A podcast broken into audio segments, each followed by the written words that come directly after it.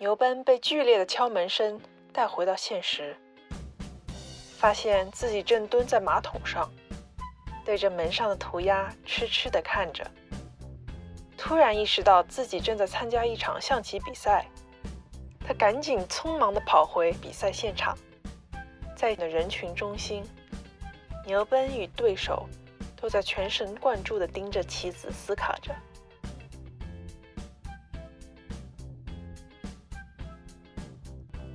周边的人们低声细语地议论这个紧张的棋局，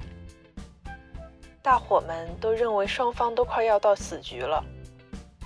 但是牛奔却不肯放弃，依然坚持着在自己的脑子里演练各种行棋手法。